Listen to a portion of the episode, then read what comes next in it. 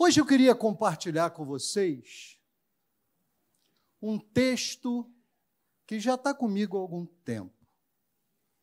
Mas com o passar do tempo vai ficando cada vez mais atual. De, um, de domingo para cá, por algum motivo misterioso, eu vi muito crente preocupado. Muita gente reclamando, chorando, batendo cabeça. Eu antigamente se dizia assim: você quer conhecer uma pessoa, dá a ela poder.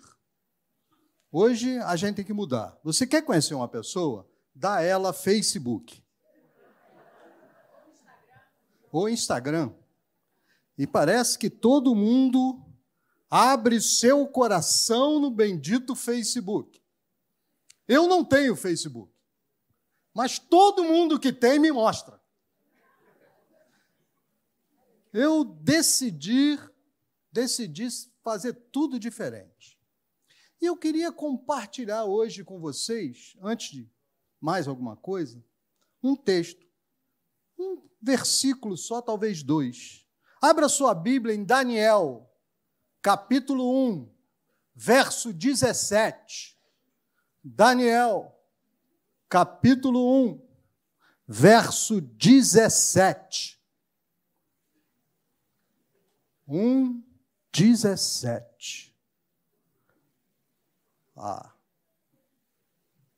Diz assim a Escritura: Ora, a esses quatro jovens, Daniel, Sadraque, Mesaque e Abednego, deu o conhecimento e a inteligência em toda a cultura e sabedoria.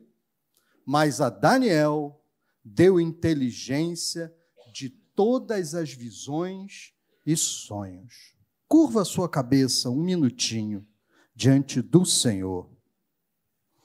Pai, tua palavra foi lida e agora pedimos que tu nos capacite para que nós possamos ouvir a tua voz, que esse teu servo não atrapalhe e que também os nossos corações estejam abertos. Em nome de Jesus Cristo. Amém. Mas como eu falava, o Facebook agora está dividido em dois grupos. Primeiro, os chorões desenfreados. E os segundos, que eu chamo lá em casa de os taradinhos da, da fé, mas vou chamar aqui dos sofredores, é, não sei o quê. Os taradinhos da fé são aqueles que dizem agora sim que vai ser bom, nós vamos ser perseguidos, eu quero ser espancado. Bom mesmo é levar uma surra em nome de Jesus. Agora eu sou crente vão me marcar ferro e fogo e eu vou dizer aleluia. Eu quero dizer para você, meus irmãos, que eu não gosto muito disso, não. Eu não gosto de tribulação, não. Há entre nós algum taradinho da fé que adora a tribulação? Diga glória a Deus. Silêncio sepulcral na igreja. Eu costumo até orar assim, Senhor, caramba, eu já passei por muito perrengue, Jesus. Está na hora da Ana Paula, moça jovem, bonita. Tá bom de ter um perrengue, dá para ela.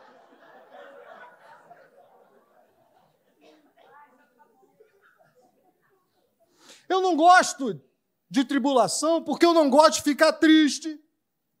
Eu não gosto de ficar abatido. Eu não gosto de chorar pelas madrugadas. Já passei por tudo isso, mas não gosto. Se você disser que você gosta, eu fico meio problemático. Eu não gosto, não. Aí quando eu vou na Bíblia, a Bíblia me constrange e me confronta. Porque os apóstolos diziam assim: olha, sofrimento é oportunidade para a gente crescer. Deixa o pequenininho, Jesus. Os profetas dizem: Sofrimento é instrumento de Deus para correção. Deixa eu errado, Jesus. Os pais da igreja diziam: sofrimento é inevitável, porque estamos pregando o evangelho no meio de uma geração perversa e perdida. Mas o fato de eu não gostar de passar por tribulação e a igreja não gostar de tribulação, isso não quer dizer que, primeiro, nós não vamos passar a tribulação. E segundo, passar a tribulação seja errado, porque tem um outro tipo de taradinho, que é aquele que diz você não pode sofrer. Fala isso para Erlen. É, pare de sofrer. Fala lá para o Patrick. Fala para algum irmão, alguma irmã que está atravessando luta dentro de casa. Fala para o irmão, para a irmã que é fiel e vê seu filho perdido. Fala para os outros, para um, para o outro. Mas quando a gente olha para a história da igreja, em especial para a história de Daniel, que nós acabamos de ler, e eu sintetizei, eu vou ver que Daniel desabrochou em Babilônia. Daniel foi Daniel em Babilônia, não foi em Jerusalém. Daniel foi Daniel na pior situação.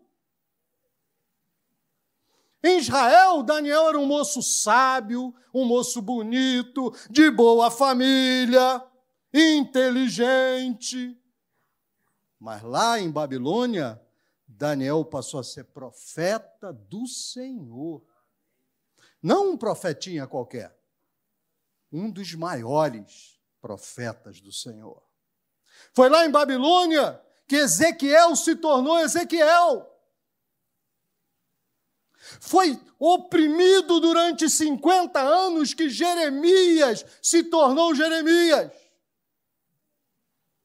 Nós precisamos pensar sobre isso. Daniel não teve moleza em Babilônia. Daniel não passou por grandes alegrias em Babilônia. Nossa, como Babilônia é legal. Como eu gosto daqui. É tipo a Disneylândia. Babilônia é uma Disneylândia. Ó, oh, você está na terra do nunca. Ó, oh, Frontierland. Ó, oh, você está, olha que coisa linda é Babilônia. Em Babilônia, ele perdeu sua identidade. Ele que se chamava Daniel, Deus é meu juiz, passou a se chamar Belsazar, que quer dizer que Baal te abençoe. Mas eu vou transformar para você ficar mais entendido. Em vez de se chamar Deus é meu juiz, ele passou a se chamar Satanás te abençoe. Que o diabo te abençoe. É moleza? Para o resto da vida, enquanto ele foi vivo, ele era conhecido. Lá vem Satanás te abençoe. Oi, Satanás te abençoe. Tem uma carta aqui para o seu Satanás te abençoe. Chegou a conta da NET. Apartamento 1302, Satanás te abençoe. Parece que a gente se esquece que esse homem passou por isso. E não só ele, todos os seus amigos tiveram seus nomes mudados exatamente para esse tipo de coisa. Um deles, inclusive, se chamava Eu Não Valho Nada. É, pesquisa para saber. Em Babilônia, Daniel perdeu todas as suas referências. Lá no verso 4 desse mesmo texto, vai dizer que ele foi posto para ser instruído na ciência dos caldeus. Ciência dos caldeus era astrologia, feitiçaria, aprender a fazer feitiço, encantamento, aprender a fazer coisas que para alguém conhecia a lei era pecado e abominação. Agora, todo dia. Ele, Sadraque, Mesaque, Abineu, escolinha dos feiticeiros. Outro dia eu vinha no meu carro e ouvindo a CBN e uma, uma pessoa falava assim: Olha, era uma professora universitária que faz um curso em alguma universidade que eu não sei qual é, não me lembro, curso de religiões comparadas. E ela fazia uma crítica dura. Nós temos um problema muito sério com os evangélicos. Eles não gostam de cantar ponto de macumba. Oh, que problema, hein? Eles não gostam de recitar as orações. Mas Daniel não tinha liberdade para isso. Ele tinha que estudar e aprender os feitiços. Ele perdeu também a sua liberdade de nobre, ele passou a ser servo. De homem livre, ele passou a ser escravo. Ele não tinha mais vontade, meu irmão. E apesar disso tudo, Daniel foi Daniel na Babilônia. Você precisa aprender a se levantar e dizer: Eu vou ser pessoa de Deus, não importa onde, não importa que tempo, não importa o que digam, não importa o que falem, não importem, eu conheço Jesus pessoalmente, eu não vou mudar isso na minha vida. Ponto.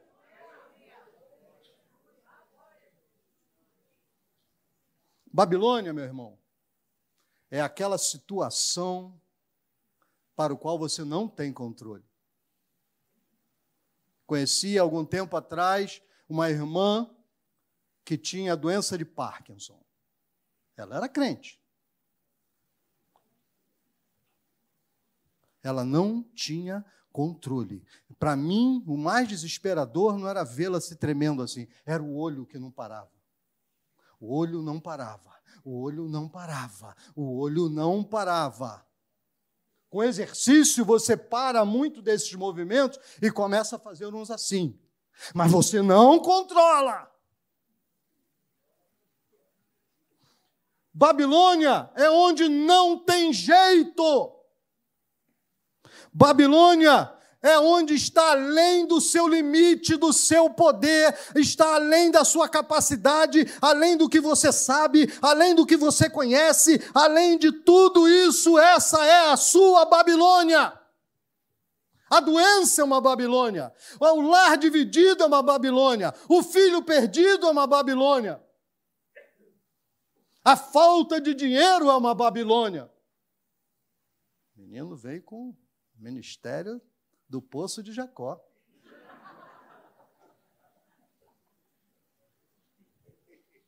Babilônia é a situação que põe você diante de todas as impossibilidades.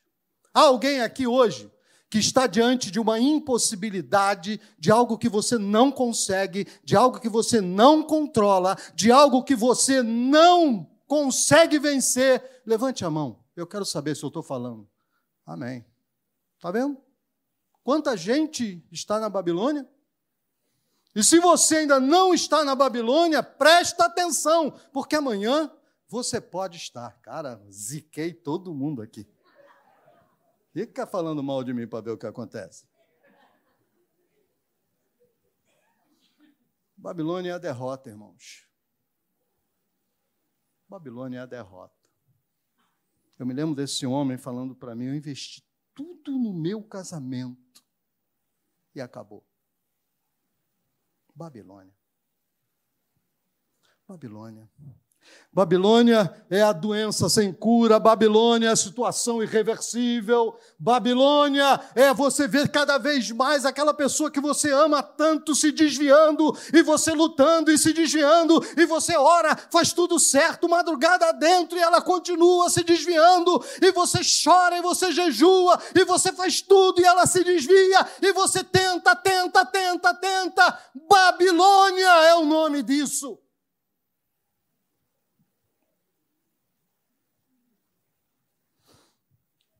Mas novamente eu digo: Daniel, foi Daniel na Babilônia.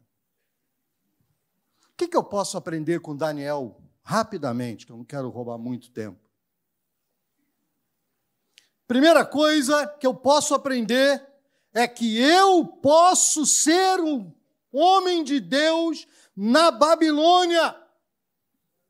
Eu posso ser uma mulher de Deus na Babilônia, na luta, na dificuldade, onde você não pode, você pode. Daniel se torna grande na Babilônia, Daniel se torna bênção na Babilônia.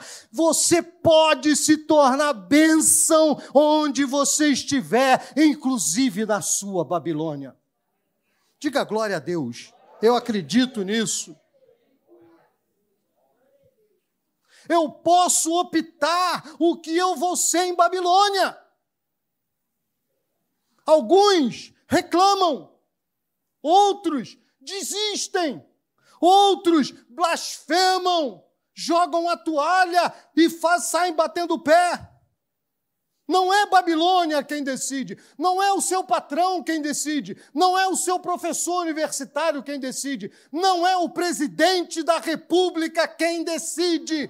Quem decide sou eu, como eu vou ser em Babilônia. Daniel resolveu ser justo e fiel.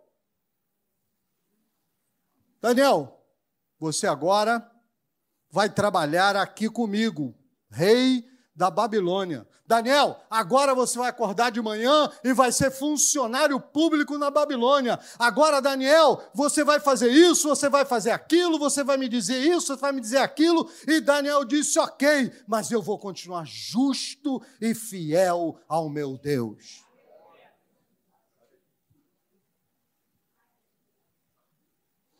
Eu queria repetir mais uma vez sou eu quem decido quem eu vou ser na Babilônia. A Bíblia fala que Ló era homem justo em Sodoma. Nem a família dele era justa. A casa dele não era justa. Não tinham dez justos na casa de Ló. Mas a Bíblia diz que Ló era homem justo. Eu não preciso que ter um monte de gente ao meu lugar, ao meu lado para eu ser justo. Eu vou ser justo em mim mesmo, eu vou ser justo diante de Deus, eu vou fazer o que for preciso para ser justo. Meus irmãos, você quer saber de uma coisa? Você não precisa nem ser pessoa muito inteligente para ser justo.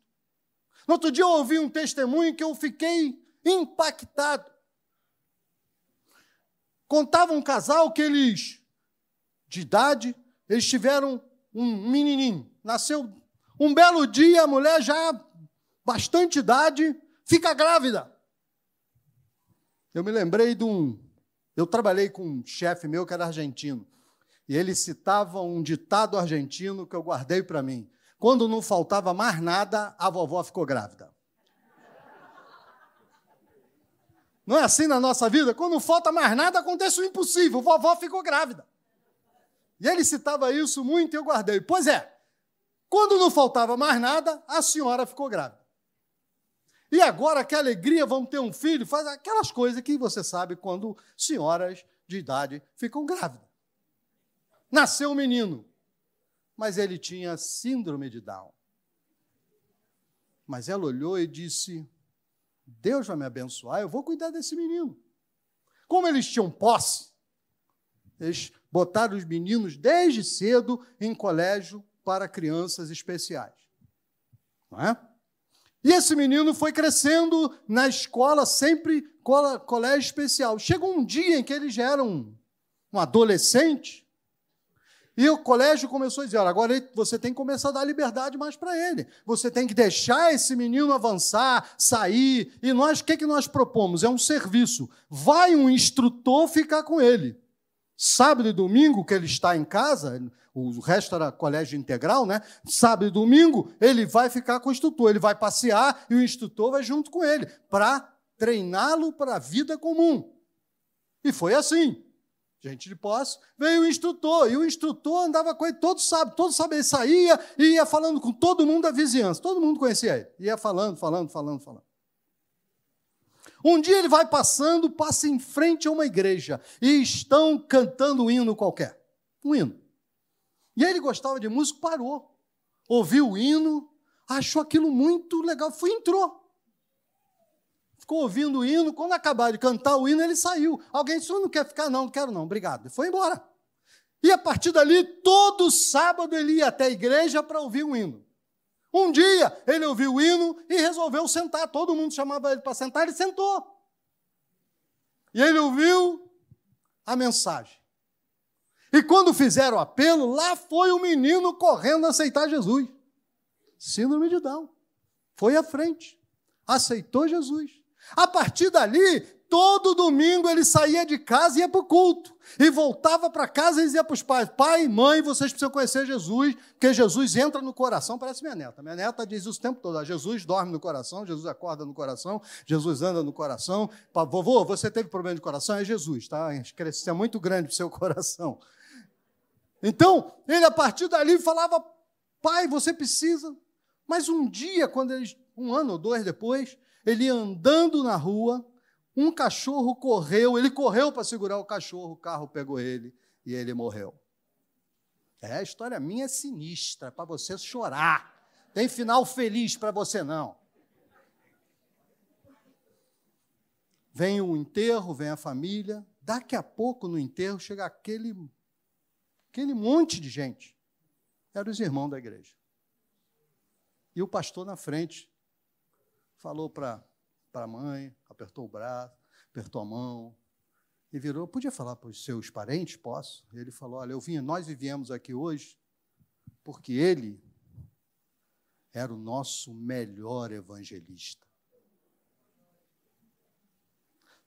Não passava um domingo que ele não levasse alguém para ir para a igreja. Não passava um domingo que ele não tinha alguém sentado com ele no primeiro banco. Ele era o nosso melhor evangelista. Quando eu ouvi isso, me deu uma vergonha danada. Porque aquele menino, com toda a sua Babilônia, ele decidiu ser reto, ser fiel, ser justo diante de Deus. E você, como é que está?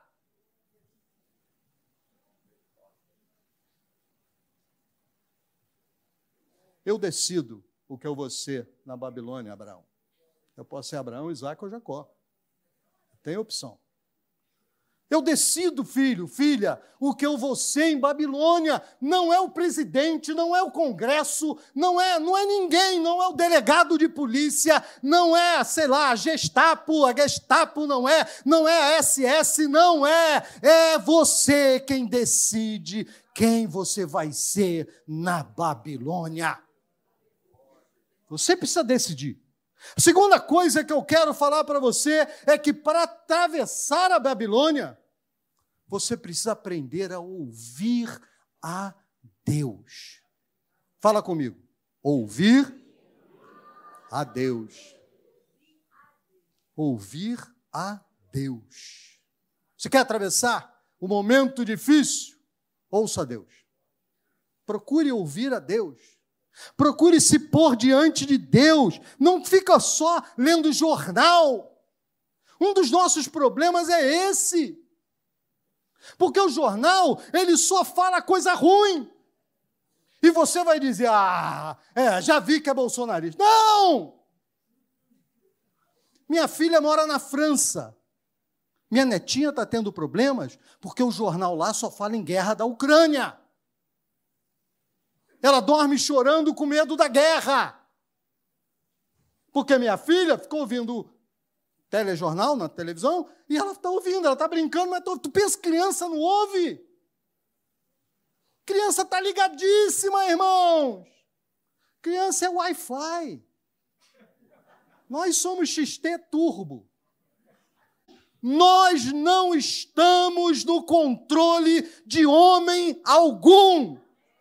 Salmo 99, verso 1: Reina o Senhor, tremam os povos, a terra se abale. reina, ele não perdeu o reinado. Você precisa ouvir a Deus. Você precisa aprender a se levantar e a dizer assim: Senhor, eu estou na tua presença, fala comigo. Eu preciso ouvir a Deus. Babilônia é ótima, porque ela nos obriga a que a gente pratique o que a gente ouve tanto e fala tanto. Babilônia, quando a gente está com medo, você ora mais, você jejua mais, você busca mais, você cai mais em profunda contrição, porque você está em Babilônia. Nesse ponto, Babilônia é ótimo, embora eu não goste. Um dia, eu peguei um ônibus. O cara parou, eu entrei, terno, gravato, óculos, raibã. Estava lindo, gente, eu estava lindo. Eu entro, o cara fecha e o ônibus está sendo roubado. O cara parou para eu entrar e ser roubado junto. Que coisa maligna! Quando eu olhei, eu olhei a porta, a porta. Olhei a janela, era pequena demais, eu não passava. Aí o cara vem para mim, eu de terno, gravata, óculos Ray-Ban e pergunta para mim: Você é polícia?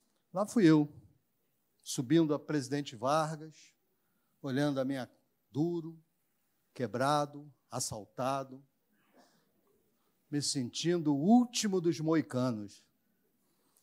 Chegou o lugar onde tinha um, eu fechei, pá, vou descer, vou naquela escadinha de saída do ônibus, que antigamente saía pela frente. Aí eu fui lá, e eu fiz a seguinte oração: Senhor, eu estou no fundo do poço. E na hora, o Senhor me respondeu: então você está ótimo.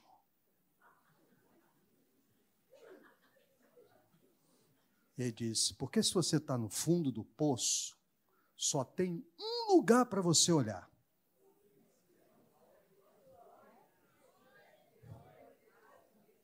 Se você está no fundo do poço, qualquer palavra que eu falar, você vai me ouvir. Se você está no fundo do poço, você só vai querer fazer uma coisa na vida: sair do fundo do poço.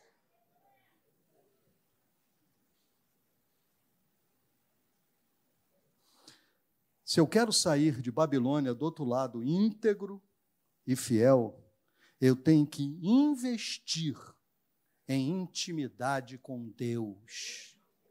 Eu vou parar de ser frequentador de igreja e vou passar a ser alguém que de fato conhece a Deus, tem intimidade com Ele. E isso não começa quando você tem 60 anos, não. Isso começa quando você tem 16, 15, 14, 13, 12. Intimidade com Deus é algo que eu treino. Eu ouço muita gente falando uma coisa que me incomoda, que diz: a criança não sabe nada de Deus. Como você sabe? Quem foi que te contou isso? Says who? Quem foi que disse isso para você? Quem foi que disse que criança não, não tem nada com Deus? Quem foi que disse que teu filho de quatro anos não pode conhecer a Jesus? Quem foi que estabeleceu isso? Ensina teu filho no caminho que deve andar. E ainda velho, não se desviará dele. Vocês se lembram disso? Ensina teu filho que, com que idade? Com 18, claro, a gente espera até 18. Aí eu começo a ensinar o menino. É isso aí que a Bíblia está querendo dizer? A Bíblia diz: ó, fala da lei para ele no caminho, inculca, enfia na Pega esse moleque, tu vai aprender a ler, moleque. Espera ele conhecer o mundo, não, gente. Fala para ele, investe intimidade. Você busca intimidade, ensina para ele intimidade. Babilônia exige que você tenha intimidade com Deus. De outra maneira, você vai ser enganado como tantos são enganados. Porque Babilônia, filho, não é necessariamente só lugar de miséria. Babilônia pode ser também lugar de dons espirituais, de experiência com Cristo, de palavras vindas do alto que fica no seu coração para sempre. Eu sempre conto a mesma história. Primeiro, porque eu sou pastor, eu posso fazer o que eu quiser, graças a Deus. E segundo, porque essa história marcou meu, minha vida para sempre. Eu me lembro que eu estava num dos piores momentos monetários da minha vida. Eu chego na igreja e sou convidado para ser seminarista da igreja, para ser pastor no futuro. Caraca, eu pensei, Jesus! E naquela época, a gente sentava aqui, ó. Os poderosos sentavam tudo aqui. É. Eu pensei, eu vou ganhar um anel vermelho para fazer assim, gente, tudo beijar assim a minha mão. A gente sentava aqui. Só que eu tinha, eu já falei isso tantas vezes, o meu sapato estava da, sabe aquele fininho, já aparecendo naquela coisinha redondinha no, no dedão? Eu sempre digo que era tão fino que se eu pisasse na moeda, eu dizia se era cara ou coroa.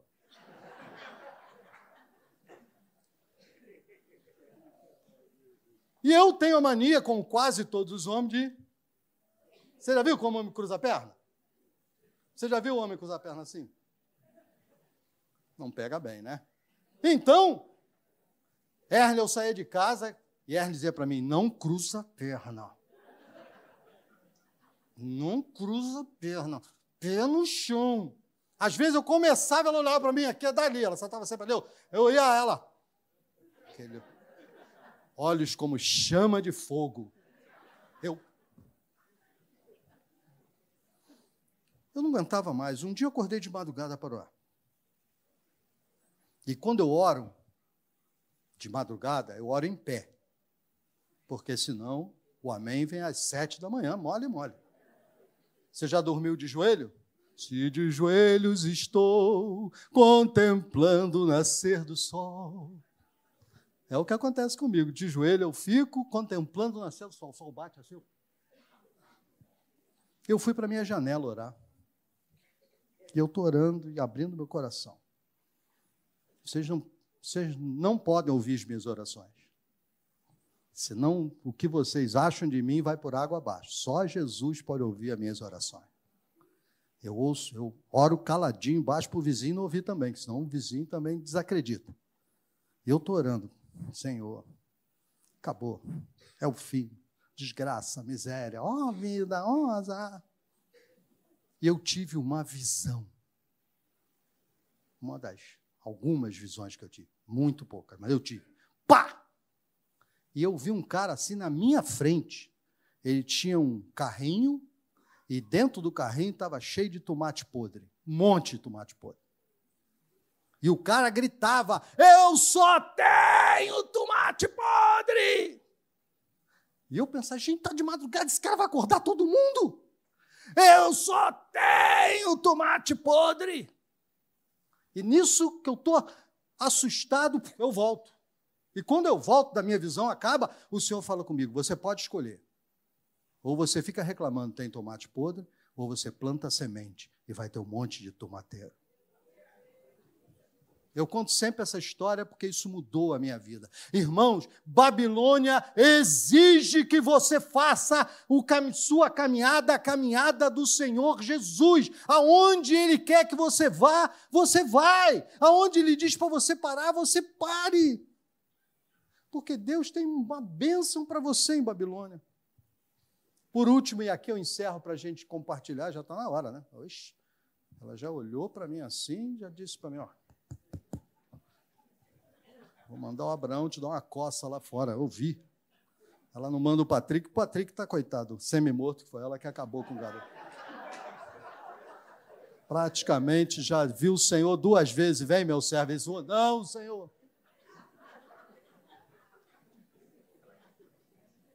Babilônia, irmãos, é terra de decisões. E eu vou te dar algumas decisões que eu anotei aqui para mim primeira decisão é a seguinte: eu vou aguentar. Você tem coragem de dizer isso? Não importa, eu vou aguentar. Eu sei que você não é de cascadura, e por isso tem dificuldade. Cascadurense já nasce aguentando. Então a gente está treinado. Aí, Dani, eu vou aguentar. No passado profundo, eu, quando falou que 50 anos de Maranata, eu me lembrei que a Maranata abriu dia 12 de novembro de 72 e eu me converti dia 23 de março de 1973, alguns meses depois. Erlen estava lá. Erlen estava lá. Hein? 13 de novembro. É. Eu, Erlen estava no primeiro culto. Eu, ela me chamava, chamava, chamava, eu não ia. Mas quando eu fui, eu fiquei. Estou aqui até hoje. Eu me lembro, irmãos, que naquela época se cantava o hino assim: Aguento mais todas minhas dores, aguento mais. Sei lá o quê? Eu aguento mais. Sei que o final é o que me interessa. Venha o que vier, amigo, eu aguento mais. Nós éramos treinados para atravessar a Babilônia. Então, se você quer atravessar a Babilônia, diga: Eu aguento mais, Senhor, porque tu estás comigo, a tua vara e o teu cajado me consolam. Segunda decisão que a gente precisa tomar é: haja o que houver, eu não desisto.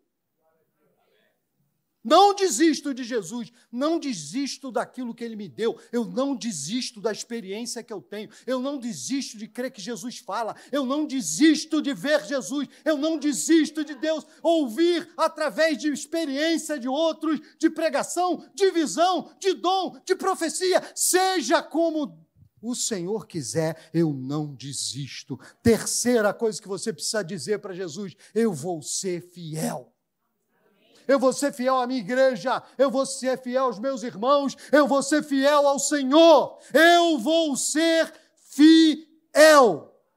Pode o presidente da República mandar prender todo mundo, então eu vou ser preso, porque eu não vou ser infiel. Pode a polícia entrar aqui, a PM, junto com sei lá o quê, com a, a Polícia Federal, os fuzileiros navais, e perguntar: quem aqui é cristão? Porque quem não for cristão pode sair agora. Quem for cristão, fica que eu vou fuzilar. Vocês conhecem aquela história do, do cara que se vestiu de demônio no dia de carnaval, cai a tempestade, ele entra na igreja e o pastor está pregando. Olha o demônio, entra na igreja com aquela cara de demônio, o cara está falando do demônio, diz, olha ele lá, todo mundo correu. Ficou só uma velhinha não conseguiu correr. Aí ele foi falar com ela e disse: Minha senhora, o que foi que aconteceu? Ela disse: Olha, eu estava aqui na igreja, mas eu sempre gostei mesmo, era de você.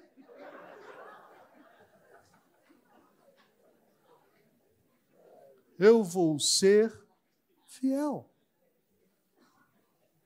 E por último, não aceito nada. Olha para mim, não aceite nada que seja menos que a vitória de Jesus em sua vida. Amém?